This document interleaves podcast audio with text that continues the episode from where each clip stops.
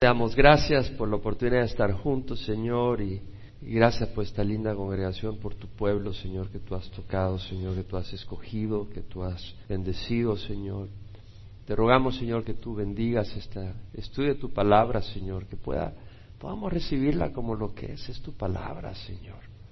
Son hechos históricos, son palabra de vida, Señor, y ayúdanos a recibirla y a que tú nos hables, nos ministres en las distintas áreas Realmente, Señor, confiamos en ti, Señor, y confiamos en tu poder, Señor.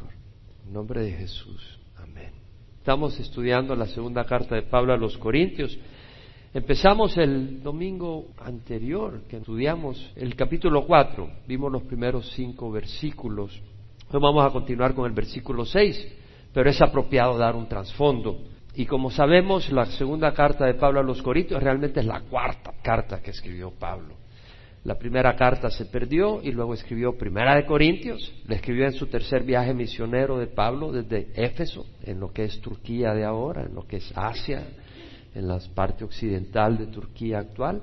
Ahí estuvo Pablo en su tercer viaje misionero dos años y medio, después de escribir Primera de Corintios. Escribió otra carta para tratar de corregir algunas anormalidades y problemas que habían en la iglesia en Corinto esa carta causó bastante tristeza en cierta manera, pero trajo corrección y Pablo la escribió con tristeza y con lágrimas. La mandó a través de Tito. Y Pablo tuvo que salir corriendo de Éfeso debido al tumulto de los plateros. Se habían levantado contra él porque les había arruinado el negocio de idolatría, de ídolos. Entonces tuvo que salir huyendo. Llegó hacia Troas Ahí no vio a Tito, estaba esperando ver a Tito que hubiera venido de regreso de Corinto, no lo encontró, se asustó, se afligió, se fue hacia Macedonia y en Macedonia Tito regresando encuentra a Pablo, Pablo ve a Tito, le trae buenas noticias, que la iglesia ha recibido bien la carta, recibieron a Tito con temor y temblor, recibieron con cariño a Tito también, expresaron su amor hacia Pablo, su fidelidad hacia Pablo y su arrepentimiento y Pablo se gozó y dijo, gracias a Dios que en Cristo siempre nos lleva en triunfo. Y por medio de nosotros manifiesta en todo lugar la fragancia de su conocimiento, porque fragante aroma de Cristo somos para Dios. Para unos olor de vida para vida, para otros olor de muerte para muerte y para estas cosas. ¿Quién está capacitado? Porque no somos como muchos, dice Pablo, que comercian con la palabra de Dios, sino que con sinceridad, como de parte de Dios y delante de Dios, os hablamos en Cristo expresa Pablo. Pero habiendo dicho eso, dice, bueno, no es que nos estemos recomendando a ustedes. Les dice Pablo, nosotros no necesitamos carta de recomendación como algunos que necesitan carta de recomendación. No necesitamos carta de recomendación de ustedes ni para ustedes. De hecho, ustedes son nuestra carta de recomendación. Es decir, si queremos tener recomendación, que la gente los vea a ustedes que son un fruto de la obra de Dios. Ustedes son carta de Cristo servida a través de nosotros, no escrita con tinta, sino con el Espíritu del Dios vivo, y no en tablas de piedra, sino en corazones humanos, dice Pablo. En otras palabras, si alguien quiere ver que nosotros somos siervos legítimos de Dios, usados por Dios, que lo vean a ustedes. Ustedes son una obra realmente del poder de Dios. Y esa obra no es nuestra, sino que es Cristo, esta carta de Cristo. Sí, Dios nos ha usado a nosotros y no ha sido con nuestro propio esfuerzo, sino que así como una carta necesita tinta, ha sido con el Espíritu de Dios vivo. Y así como en el Antiguo Testamento fue escrita la palabra en piedra, en las tablas de piedra, en este caso ha sido escrita en corazones humanos, lo llevamos en el corazón. Y en ustedes mismos Dios ha escrito en sus corazones la revelación, la verdad, el conocimiento del Señor. Y Pablo comparte eso y luego dice, bueno, nuestro ministerio no es que ninguna suficiencia venga de nosotros, sino que viene de Dios que nos hizo suficientes. Como ministros de un nuevo pacto, no de la letra, sino del Espíritu, porque la letra mata, pero el Espíritu da vida, dice Pablo. Y entonces explica cómo el ministerio del Antiguo Testamento era de la ley, pero la ley nos salva, la ley lo que hace muestra nuestro pecado y nos hace correr hacia buscar un Salvador, porque no podemos cumplir la ley. El Antiguo Testamento los judíos tenían que sacrificar animales todo el tiempo, porque el sacrificio era para cubrir los pecados, pero el hecho que tenían que hacer sacrificios todos los días y sacrificar animales indicaba que el sacrificio de animales no era la respuesta, apuntaba a un sacrificio único que tenía que haber, que era el del Hijo de Dios. Entonces Pablo dice, si el pacto antiguo tenía gloria, porque Moisés cuando bajó del monte Sinaí su rostro resplandecía y cuando cada vez que hablaba con Dios su rostro resplandecía, dice, si el ministerio de muerte tenía gloria, ¿cuánto más el ministerio de vida? Si el ministerio de condenación, porque la ley nos condena, vino con gloria, ¿cuánto más el ministerio de justicia? Porque la fe en Jesucristo nos justifica, nos hace justos. Entonces Pablo habla como el ministerio anterior que se desvanecía, porque el resplandor de Moisés se desvanecía y por eso él se ponía un velo para que no vieran que estaba desvaneciendo. Cada vez que iba a la presencia de Dios se quitaba el velo, hablaba con Dios, salía de la presencia de Dios, su rostro resplandecía, hablaba con los líderes y después se ponía el velo para que no vieran que el resplandor se disminuía. Y Pablo dice, pero nosotros no porque nosotros tenemos ahora un ministerio permanente, aquel era un ministerio que iba desapareciendo era temporal. Pero el, ministerio de Pablo es un ministerio más glorioso, es un ministerio permanente y el ministerio que tenemos nosotros. Y es un ministerio de vida, es un ministerio de justicia y es un ministerio de transformación, es un ministerio de libertad.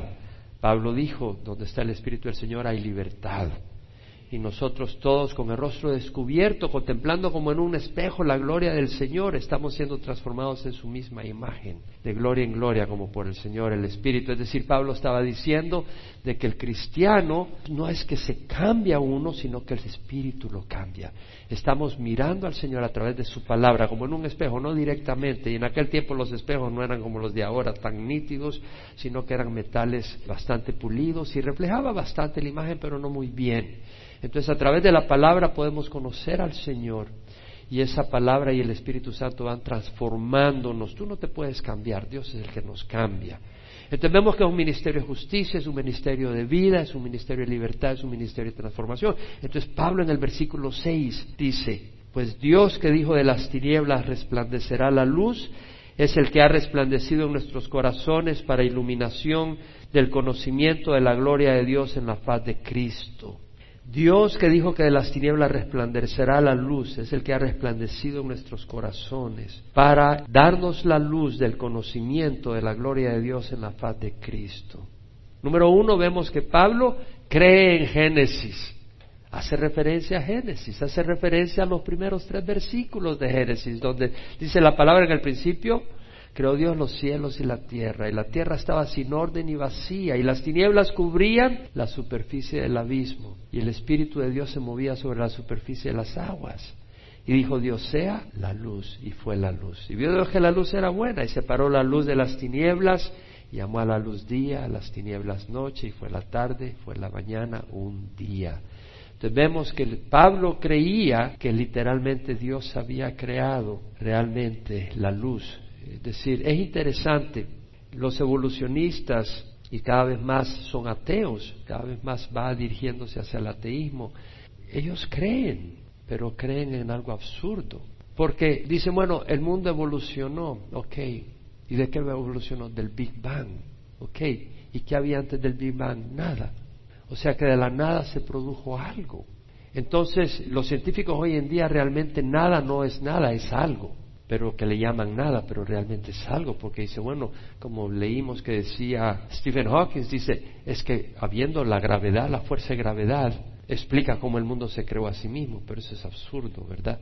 De nuevo, si hubiera fuerza de gravedad, entonces no había nada, había algo, fuerza de gravedad, pero ¿cómo puede haber fuerza de gravedad si no existe la gravedad? O sea, ¿cómo puede haber la ley de la gravedad si no existe la gravedad ahí, si no existe materia?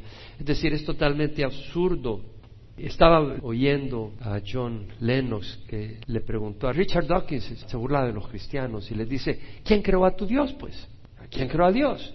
Entonces él le dice, ok, tú eres resultado del universo, de acuerdo, de acuerdo a tu entendimiento, tú eres resultado de la materia, a través de millones de años, entonces la materia te creó. ¿Quién creó a tu materia? Tu creador es la materia. ¿Quién creó a tu creador? Y cuando tú me contestes, yo voy a contestarle. Es decir, y lo más lógico es, si tú tienes que considerar algo, ¿qué es más lógico? Tú puedes decir, bueno, la materia fue, vino de otra cosa y la otra cosa vino de otra cosa y así, y así, y así, y así. Pero tienes que llegar a un punto donde alguien es el originador de todo. Entonces, ese originador o es la materia o es Dios. ¿Qué es más lógico? Que el originador de nuestro cerebro sea la materia, átomos o un Dios. Un Dios es lo más lógico. El ateísmo no tiene lógica, va contra la lógica. Una vez más oyendo a John Lennox, Stephen Hawking creo que fue que le dijo, lo que pasa que la religión le dijo es un invento de aquellos que tienen miedo de la oscuridad. Entonces, ¿sabes lo que le contestó John Lennox? Y el ateísmo es un invento de aquellos que tienen miedo de la luz, le dijo. Imagínate. Es cierto. Ahí estamos. El mismo Señor Jesucristo dijo, si creyeras a Moisés me creerías a mí porque en mí escribió él. Pero si no crees sus escritos, ¿cómo creerás mis palabras? Creer Génesis es importante. La Biblia, a lo largo de todo el Nuevo Testamento, vemos que Cristo y los apóstoles hacen referencia a la historia de la creación. Es muy importante. No crees los fundamentos, no puedes creer el resto de la Biblia. Ahora, un universo sin luz, pues Pablo dice, Dios que dijo de las tinieblas resplandecer a la luz, ¿qué sería un universo sin luz? Oscuridad no ves nada y no hay vida, porque la fotosíntesis, si alguien se acuerda un poco de su biología, la fotosíntesis, es decir, las plantas, cómo producen los azúcares, las plantas, es a través de la fotosíntesis.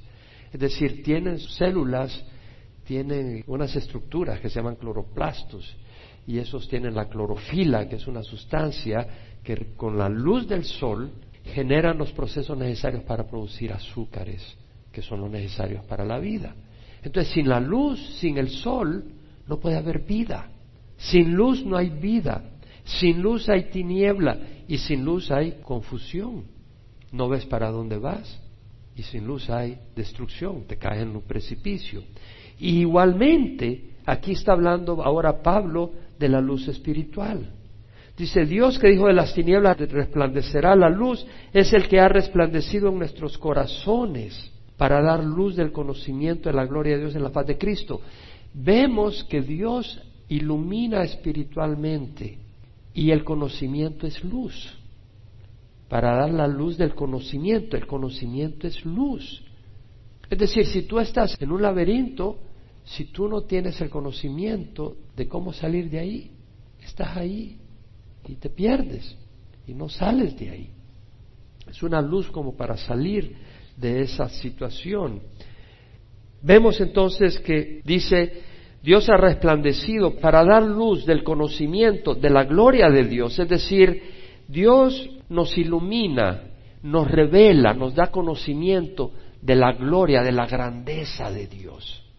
La grandeza de Dios, no el tamaño físico, está refiriéndose a su grandeza, su poder, su sabiduría, su misericordia, su gracia, su favor, su perdón, su rectitud, su santidad, su justicia, su amor, su plan redentor, su paciencia. Sin la luz de Dios estamos en oscuridad. No conocemos el propósito de la vida. Sin la luz de Dios vamos cargados con culpa. ¿Por qué? Porque no sabes de que hay una manera de librar todas las maldades que has hecho. Y ese es a través de la cruz de Cristo. Y carecemos de consuelo verdadero. Realmente, y vamos a leer unas palabras profundas que dice Pablo, que son de tremenda bendición para el cristiano hoy en día donde hay tanta confusión dentro de los círculos religiosos. Sin el conocimiento de Dios estamos sin su guía. Sería yo mi propio guía, pero qué triste cuando podemos tener la guía de Dios ¿Cuántas tonterías hemos hecho con nuestra propia guía? Carecemos de poder para vivir sin conocer a Dios, porque conocimiento es luz y es poder. Sin esa luz no tenemos salvación, andamos confundidos, andamos derrotados sin experimentar el poder y la libertad que hay en Cristo. Ahora mira lo que dice, es Dios que ha resplandecido en nuestros corazones para iluminar el conocimiento de la grandeza de Dios. ¿Y dónde está esa grandeza de Dios? ¿Dónde la vemos? En la faz de Cristo. Es decir, Cristo refleja la gloria de Dios. ¿Queremos conocer la gloria de Dios? ¿Queremos conocer a Dios? ¿Queremos conocer la grandeza de Dios? Mira a Cristo. Hebreos lo dice. En Hebreos leemos de que Cristo es el resplandor de la gloria de Dios y la expresión exacta de su naturaleza, su naturaleza divina. En Cristo la vemos y sostiene todas las cosas por la palabra de su poder. Ahora, Vemos que luego Pablo dice, pero tenemos este tesoro en vasos de barro. Es decir, tenemos ese conocimiento de Dios. Eso es algo tremendo. El conocimiento de Dios es algo tremendo. El conocimiento es poder. Y vemos que dice, tenemos este tesoro en vasos de barro, para que la extraordinaria grandeza del poder sea de Dios y no de nosotros. Vasos de barro. El barro es algo común, ¿no? No dice vasos de oro, no dice vasijas de marfil, somos vasos de barro, comunes, comunes. Ahora te digo, para que una vasija de barro pueda ser vasija hay que meterla en el fuego, ¿sí? Para que sirva. Y también una vasija es quebradiza, ¿no? Y recuerdo en la historia de Gedeón, en jueces, que quebraron las vasijas para que saliera la luz que había dentro de ellos. Y como vasos a veces tenemos que ser quebrados para que Dios muestre su luz. Vasos de barro comunes. ¿Somos vasos de qué? De barro. Ojalá lo creamos. Ojalá lo entendamos. ¿Qué es lo que es importante, el vaso o su contenido? El contenido. Y el Señor nos llama vasos. Es decir, existimos para contener. No que podamos contener a Dios, pero para ser quienes llevan a Dios en este mundo. ¿Estamos? Y somos vasos de barro. No te olvides, somos vasos de barro. Santiago escribió, toda buena dádiva y todo don perfecto proviene de lo alto, del Padre de las luces, en quien no hay cambio ni sombra de variación. Es decir, si hay algo bueno en nosotros, proviene de Dios. Pablo mismo dijo, yo sé que en mí, es decir, en mi carne no habita nada bueno, porque el querer está presente en mí, pero el hacer el bien no. Porque el bien que quiero hacer no hago y el mal que no quiero hacer eso practico miserable de mí, ¿quién me librará de este cuerpo de muerte? Es decir, nosotros tenemos una naturaleza pecadora, no de impresionarse. No quiere decir que no podemos hacer algunas cosas buenas, pero están contaminadas. Motivaciones, egoísmo, todo está ahí. A menos que recibamos el Espíritu Santo. Y con el Espíritu Santo podemos hacer cosas, pero es porque es el Espíritu en nosotros. Pablo dijo, ¿quién te distingue? ¿Qué tienes que no has recibido? Y si lo has recibido, ¿por qué te jactas como que si no lo hubieras recibido? Es decir, si somos vasija, es decir, es el contenido. Pero para que una vasija tenga un contenido hay que recibirla, hay que llenarla. Y nosotros nos hemos hecho disponibles a Dios, ¿cierto? Y Dios ha dado su espíritu a nosotros, ¿cierto? Y nos ha dado sus dones, y nos ha dado su conocimiento, y nos ha dado su revelación pero es de Él. No nos vanagloriemos en la vasija, vanagloriémonos en el contenido, en quien nos, nos ha dado eso. Ahora, hablando de contenido, ¿quién ha visto las botellas de plástico ahí en las tiendas de agua, que tienen agua, verdad? ¿Se da cuenta que son transparentes para que uno vea el agua cristalina, que no está sucia? ¿Y se dan cuenta que son bien delgaditas para que tengan menos peso, para que no sean un obstáculo, una carga? Lo importante es, el agua, no el peso del plástico. Que entre menos plástico, menos observable, mejor la botella. No busquemos atracción a nosotros, busquemos atracción al Señor, al contenido. Eso es contrario a nuestra naturaleza, nosotros queremos reconocimiento, ¿cierto o no? ¿Quién puede decir amén? Sí, pero eso es resultado de la caída, porque estábamos en una posición elevada, pero en la caída nos corrompimos. Y lo primero que hizo Adán y Eva fue esconderse, cubrirse, les dio vergüenza. Entonces ahora queremos ser algo, porque nos sentimos tan hechos pedazos que queremos ser algo.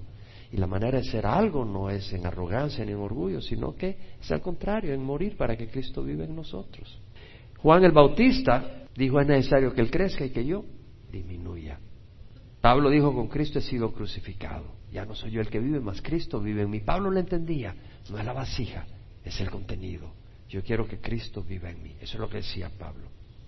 Vasos de barro, frágiles y quebradizos. Vuelvo al tema. Tenemos este tesoro, el conocimiento de Dios, en vasos de barro. ¿Sabes qué quiere decir? Que nos enfermamos, ¿no? ¿Cierto? Si para eso dice vasos de barro, ¿no? Porque en algunos lugares, ah, no, si eres cristiano, ya no te puedes enfermar. Somos vasos de barro. ¿Qué quiere decir vasos de barro? Nos enfermamos, nos agotamos, nos afligimos, nos envejecemos. Es parte de nuestra naturaleza. Y si Dios nos usa como sus instrumentos para sanar a otros, o para un mensaje que transforma vidas, es claro que no es el vaso, sino el Señor. El conocimiento es poder, mira lo que dice, para que la extraordinaria grandeza del poder sea no de nosotros, sino de Dios. Tenemos este tesoro en vasos de barro para que la extraordinaria grandeza del poder sea de Dios, no es decir, que sea obvio que no somos nosotros, sino que es Dios. Conocimiento. Vemos que Dios ha iluminado en nuestros corazones el conocimiento de la gloria de Dios. El conocimiento es poder, el conocimiento es luz y el conocimiento es poder. ¿Es poder? Sí. Pablo lo dijo, no me avergüenzo del Evangelio, pues es el poder de Dios para salvación de todo el que cree, del judío primeramente y después del griego. Porque en el Evangelio la justicia de Dios se revela por fe y para fe, tal como está escrito, el justo por la fe vivirá. La palabra de Dios es poder para vida eterna, es poder para justificarnos, es poder para libertarnos. Jesús le dijo a los judíos que habían creído en Él, si permanecen en mi palabra, son mis discípulos y conocerán la verdad y la verdad los hará libres. Entonces vemos de que es poder para dar libertad. Y luego Pablo dice, ah, me encantan estos versículos que dice Pablo porque nos ayuda a aclarar las cosas en estos días de tanta confusión. Afligidos en todo pero no agobiados, perplejos pero no desesperados, perseguidos pero no abandonados, derribados pero no destruidos y ahora lo vamos a llevar al español, porque algunas de estas palabras no las encuentro. Sí está en el español, pero las vamos a desmenuzar un poco. Pablo dice afligidos en todo. Me voy a la New American Standard, la English Standard Version, dicen afflicted in every way. Afflicted, afligidos. Pero la New King James y la New International Version dicen hard pressed in every side. Oh, eso lo entiendo mejor. Presionado, como cuando estás presionando algo. Hard pressed. Me siento presionado por cada lado. Y la palabra en el griego, thlibo, es un verbo, quiere decir trouble, o sea, dar problema, afflict, traer aflicción, narrow, angostura, hacer angosto. Es como que si estás caminando en el camino y de repente el camino es ancho, pero de repente se va haciendo más angosto y todo el mundo está apretando y ya no pueden ni respirar. Estás presionado por todos lados, es angosta la cosa, el camino es angosto. Y significa presionar, hacer presión contra algo, una vía angosta, presionante. Pablo está diciendo, afligidos en todo, pero no agobiados. Afligidos en todo. ¡Wow! Algunos lugares no se predica eso. Que el cristianismo trae aflicción. Trae aflicción. Me llama la atención algunas cosas que voy a decir ahorita. Jesús dijo estas cosas, os he hablado para que en mí tengáis paz. En este mundo tenéis tribulación, pero confiad, yo he vencido al mundo. ¿Ves que dice Señor, estas cosas os he hablado para que en mí tengáis paz? En este mundo tenéis tribulación. El Señor nos está diciendo que va a haber tribulación, pero confiad, yo he vencido al mundo. Es decir, yo estoy por encima de las tribulaciones. Yo estoy por encima del mundo. Yo estoy para ayudarte, para controlar estas cosas. No están sobre ti. Es como cuando estás en el agua, en el mar, y viene una ola y te da vuelta. No, el Señor está por encima de esas cosas. Y Él está a la par nuestra. Pero el Señor dice, estas cosas os he hablado para que en mí tengáis paz. La paz no es en las circunstancias, es en el Señor. A través de la palabra. Estas cosas os he hablado, dice, para que en mí tengáis paz. La paz se encuentra en Jesús a través de su palabra. ¿Lo vemos? Es a través de su palabra, en Jesús, no en las circunstancias. Y luego me llamó la atención porque esta palabra aparece en otra parte que me sorprendió y no me sorprendió. ¿En dónde? En Mateo 7, 13, 14, donde el Señor dice, entrad por la puerta estrecha, porque ancha es la puerta y amplia la senda que lleva a la perdición, y muchos son los que entran por ella, pero estrecha es la puerta y angosta la senda que lleva la vida, y pocos son las que la hallan. La palabra angosta es clivo, la misma palabra, angostura, presión, afligidos en todo, pero no agobiados. La palabra afligidos es la misma que usa el Señor para decir angosta la senda que lleva la vida. Es decir, el camino del cristiano tiene angostura, ¿sí? Hay aflicción. Pero dice Pablo, pero no agobiados. Bueno, afligidos pero no agobiados. Me gusta las traducciones en inglés dicen but not crushed. Ah, eso lo entiendo mejor. crush. ¿Sabes lo que es crush? Aplastar. En otras palabras, estamos presionados por todos lados, pero no estamos aplastados. Hay una gran diferencia, ¿no? Presionados fuertemente, pero no aplastados. Es decir, Dios permite aflicciones, pero no más allá de cierto límite. Dios no va a permitir que seamos aplastados. Pablo en 1 Corintios dijo, no os ha sobrevenido ninguna tentación que no sea común a los hombres y fiel es Dios que no permitirá que vosotros seáis tentados más allá de lo que podáis soportar, sino que con la tentación proveerá también la vía de escape, a fin de que podáis resistirla. Entonces Dios permite aflicciones fuertes, presiones, pero si la carga es mayor y Él no te está dando ese espíritu para soportarla, esa carga no es de Dios. Tú misma te la estás poniendo en tu necedad. Ah, no, pero es que yo quiero tener este trabajo, son 23 horas al día que tengo que trabajar, pero voy a tener una casa en Newport Beach. Pero ¿quién te puso esa carga, 23 horas de trabajo? Es que quiero tener una casa en Newport Beach de tres pisos, con ascensor, y con vista al mar, y con un telescopio de esos mayores que el del Monte Palomar para ver las estrellas.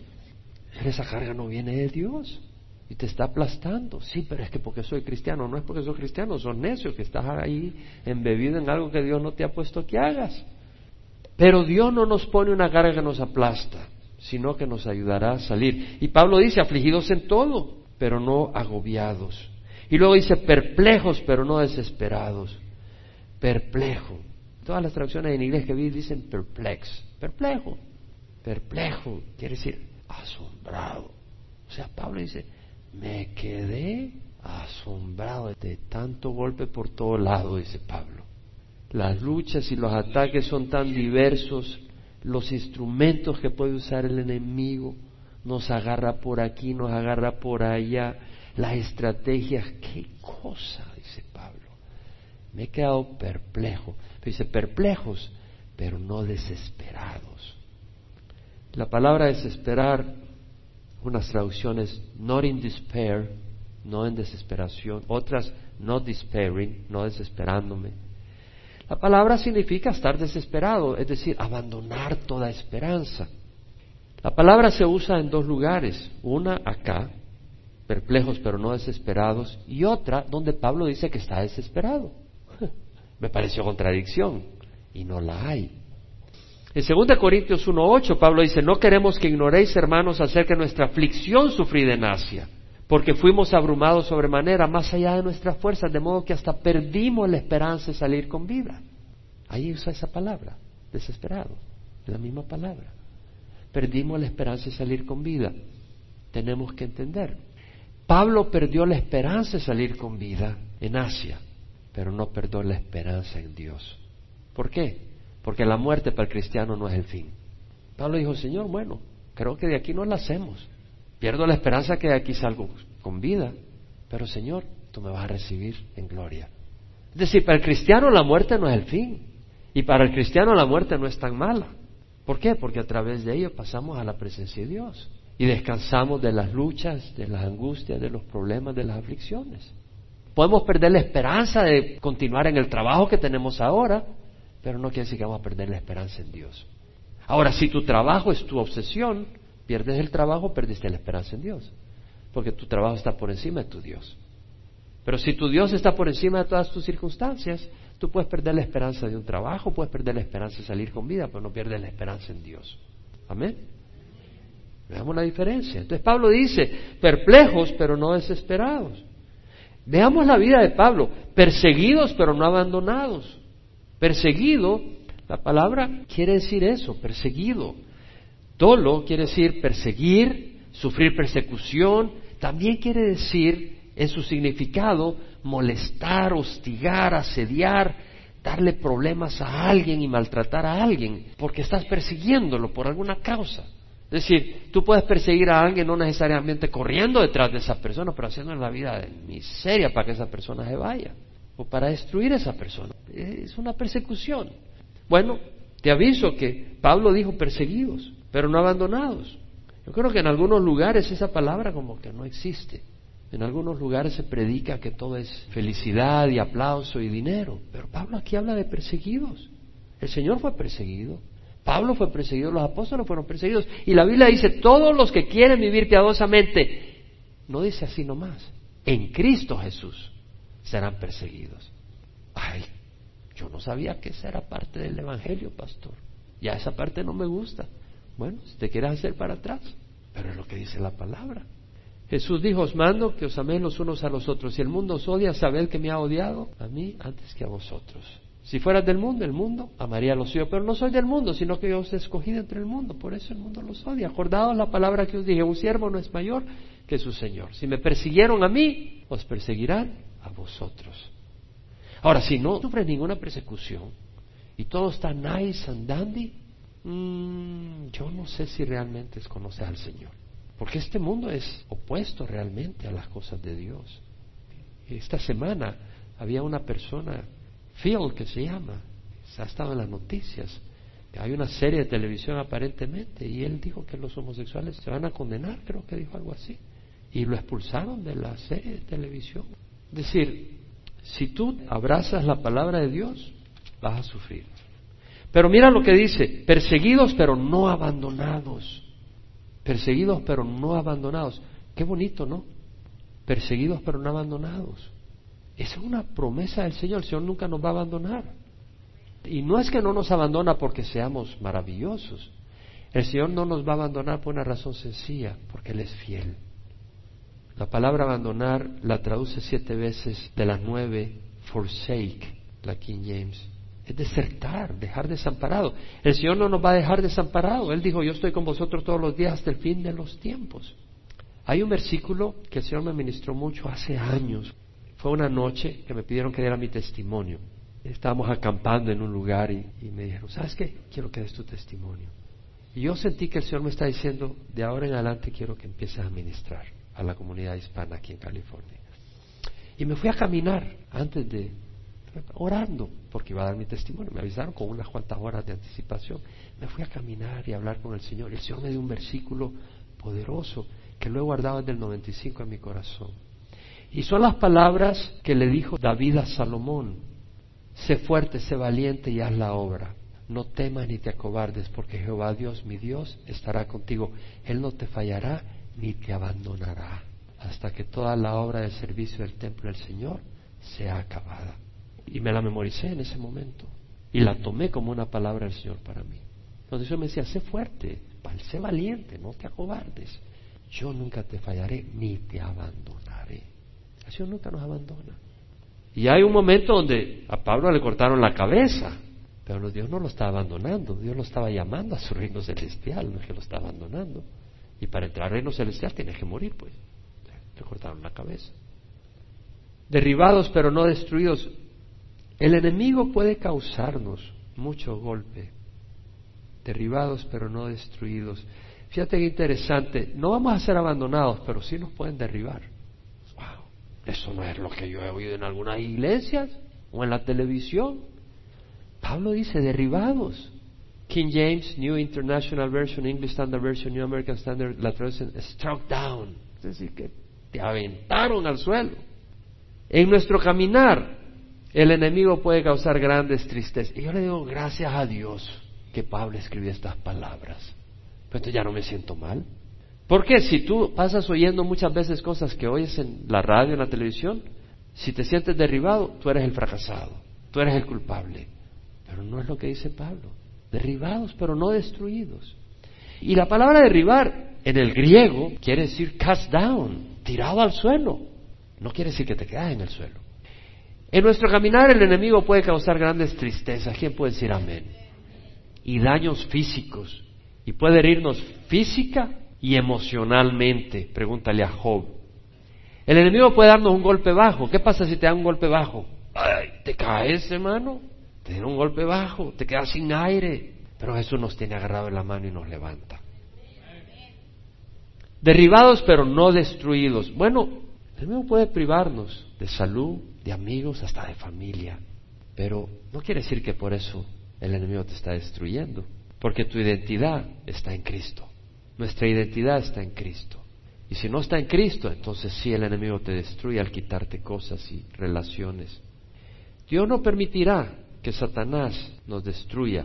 Y la palabra destruir en el griego, apolumi, quiere decir perecer, perder, volver inefectivo, volver inútil. El enemigo no te puede volver inútil, pero tú puedes permitirle que te vuelva inútil. ¿Sí me escuchas? El enemigo no te puede destruir, pero tú puedes abrirle la puerta para que te destruya a través de tu incredulidad, a través de creerle las mentiras a Satanás, a través de ir tras las carnadas y las cosas y las trampas que te pone para que caigas en adulterio, en fornicación, en pornografía, en codicia y una vida desperdiciada. Y si Dios permite que el enemigo nos dé un golpe, hermano, es porque tiene un buen plan. El Señor oró por Pedro para que su fe no le fallara, pero no oró para que no fuera zarandeado. Él dijo, está bien, que sea zarandeado, pero cuando regrese, Señor, que pueda animar al resto de sus hermanos. Pedro tenía que ser zarandeado porque él se creía mucho más de lo que realmente era. Pablo tenía que tener un aguijón en la carne para que no se enorgulleciera. Y tres veces pidió, no, Señor, sácame de esto. No, le dijo el Señor, mi gracia es suficiente. Entonces hay situaciones que son fuertes. El salmista dijo, bueno es para mí ser afligido para que aprenda tus estatutos. El Señor tiene un propósito en las aflicciones, hermano. Tiene un propósito maravilloso. Hay situaciones que realmente yo no las he deseado, ni las he soñado, y ni hubiera querido que Dios me las diera. Y le doy gracias a Dios que no me mencionó que iba a pasar por ellas, porque si no me hubiera congelado. Pero en la medida que las estoy pasando, estoy viendo que Dios tiene un propósito bueno en ellas. Porque a través de ellas rompe y libera. Dice el salmista, por Jehová son ordenados los pasos del hombre y el Señor se deleita en su camino. Cuando caiga, no quedará derribado porque Jehová sostiene su mano. Entonces sí, derribados, pero no quedaremos derribados. Derribados, pero no destruidos. Y luego dice Pablo, llevando siempre en nuestro cuerpo, por todas partes, el morir de Jesús, para que también la vida de Jesús se manifieste en nuestro cuerpo. Porque nosotros que vivimos constantemente estamos siendo entregados a muerte por causa de Jesús, para que también la vida de Jesús se manifieste en nuestro cuerpo mortal. Así que en nosotros sobra la muerte, pero en vosotros la vida. Pablo dice, llevando siempre en el cuerpo por todas partes el morir. No dice la muerte, literalmente es el morir de Jesús ese proceso continuo de estar muriendo. Pablo llevaba las cicatrices en su cuerpo de los latigazos, de los golpes que le dieron con varas, de las pedradas que le cayeron en Asia en su primer viaje misionero, donde casi lo matan, llevando en su cuerpo el morir de Jesús. Pero lo que ocurría a través de esas situaciones, Pablo tenía que depender del Señor. Y al depender del Señor, el Señor se manifestaba. Entonces, llevando siempre en el cuerpo por todas partes el morir de Jesús para que también la vida de Jesús se manifieste en nuestro cuerpo. Y creo que podemos aplicarlo a nosotros. Si nosotros queremos que la vida de Jesús se manifieste en nosotros, tenemos que llevar el morir de Jesús. ¿Sabes cómo moría Jesús cada día antes de ir a la cruz? Negándose a sí mismo, obedeciendo al Padre. Andaba de arriba abajo sirviendo, no se complacía a sí mismo. Cuando el Espíritu lo llevó al desierto, no se fue a Hawái, se fue al desierto. Y cuando el Espíritu le dijo sin comer pan y sin beber agua, se fue sin comer pan y sin beber agua. Y cuando Satanás lo tentó, le dijo, no solo de pan vive el hombre. Es decir, Él puso nuestro bienestar por encima del suyo. Pablo dijo, nada hagáis por egoísmo o por vanagloria, sino que con actitud humilde cada uno de vosotros considere al otro como más importante que a sí mismo no buscando cada quien sus propios intereses, sino los de los demás. Jesús antes de ir a la cruz dijo, en verdad, en verdad os digo que si el grano de trigo no cae en tierra y muere, queda él solo, pero si muere, produce mucho fruto. Tenemos que morir para que haya fruto. Pablo dijo, con Cristo he sido crucificado. Ya no soy yo el que vive, más Cristo vive en mí. Es decir, tenemos que morir a nosotros. No quiere decir que no a unos taquitos sabrosos, unos tamalitos, que no vamos a disfrutar una velada con nuestros cónyuges si estás casado, que no vas a ir a la playa. Claro, son cosas que Dios nos regala. Pero nuestra vida no está para poner nuestra carne en el trono de nuestra existencia.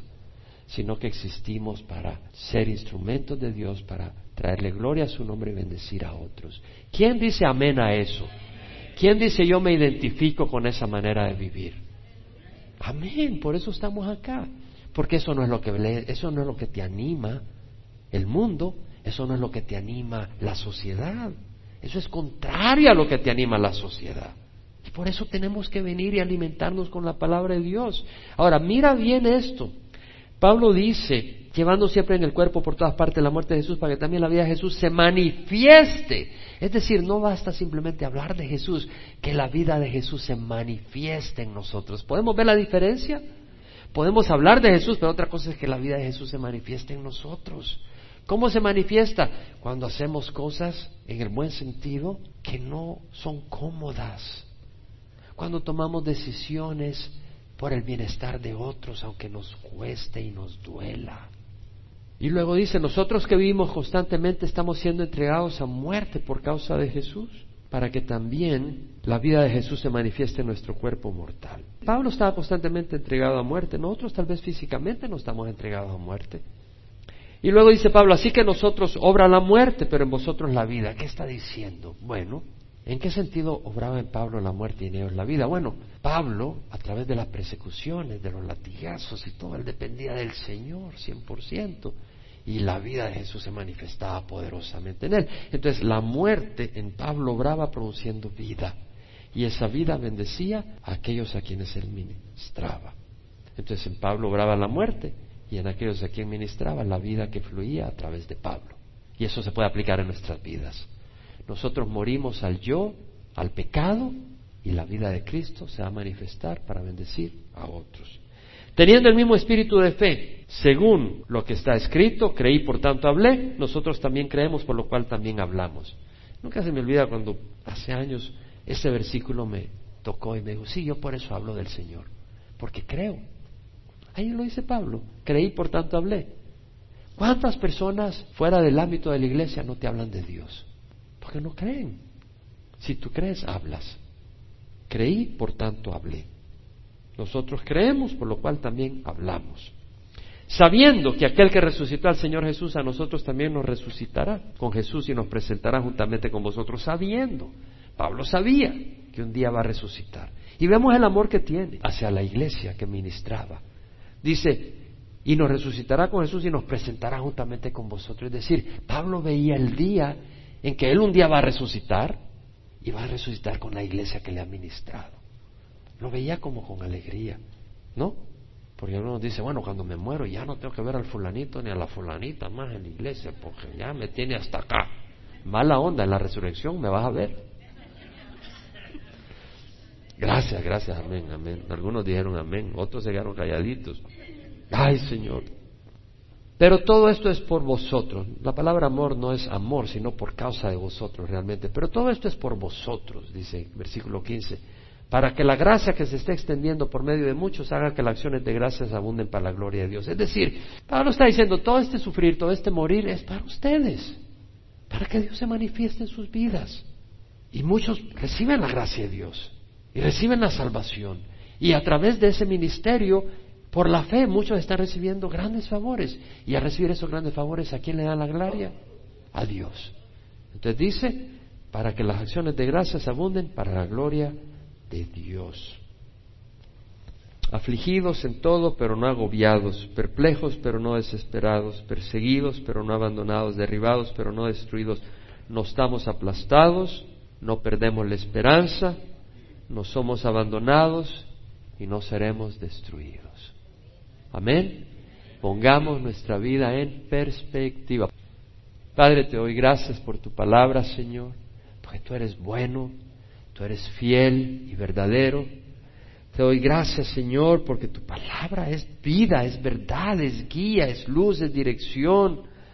Señor, a mí me encanta tu palabra, Señor, yo la comparto, yo quisiera y quiero y deseo y es mi plan y mi, mi deseo que mis hermanos la reciban con ese gozo, con esa hambre con esa sed, con ese entendimiento y aún más, Señor, de lo que es tu palabra. Es vida, es luz. Y Señor, si hay alguien acá que no te conoce, no conoce el propósito de su vida, tú dijiste que la tiniebla resplandezca la luz y tú quieres resplandecer tu luz en ellos para que te conozcan. Si hay alguien acá que no te conoce, Señor, que no conoce el propósito de su vida, que cree que todo es comer, dormir, buscar algunos placeres y luego morir como un gusano y se acabó todo. No es cierto, Señor. Si alguien acá o por internet o posteriormente que vea el DVD o en el salón familiar no te ha recibido, Señor, hoy tócalo. Y hoy te hablo a ti si tú no tienes a Jesús. Tal vez has oído hablar de Jesús, pero no lo conoces. Tal vez hoy en esta época navideña que realmente puedas celebrar el nacimiento de Jesús. Él no es una figura simplemente cultural. Él es el Dios del universo que vino a morir en la cruz para pagar por nuestros pecados.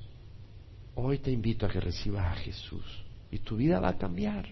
Sí, te lo garantizo, te lo garantizo y va a cambiar para bien. Una de las cosas más importantes es que vas a cambiar de dirección, vas hacia el infierno, vas a ir al cielo. No lo digo yo, lo dice el Señor. Entrar por la puerta estrecha, porque amplia es la puerta y ancha la senda que lleva a la perdición y muchos son los que entran por ella. Pero estrecha es la puerta y angosta la senda que lleva a la vida y pocos son los que la hallan. Hoy te invito a que recibas a Jesús. Ora conmigo, Padre, te ruego perdón por mis pecados. Quiero caminar en rectitud. Dame tu espíritu para poder hacerlo. Creo que Jesús murió en la cruz y creo que resucitó. Te pido perdón por mis pecados y, confío que el sacrificio de Jesús, su sangre derramada, es un pago precioso y suficiente por mis pecados. Y hoy lo recibo en mi vida como mi buen pastor, mi Señor, mi guía, mi Dios y mi Salvador. En nombre de Jesús. Amén. Padre, te doy gracias por aquellos que han o dirán esta oración de corazón y tendrán vida eterna. Y te ruego por nuestra congregación que nos llenes de bendición. Gracias por este día. Toca a los enfermos, Señor. Toca a los afligidos. Toca, Señor, a los perplejos, a los perseguidos, a los derribados. Y refrescalos hoy, Señor. Dales frescura, dales esperanza, dales descanso y levántalos en nombre de Jesús. Amén. Que Dios les bendiga, mis hermanos.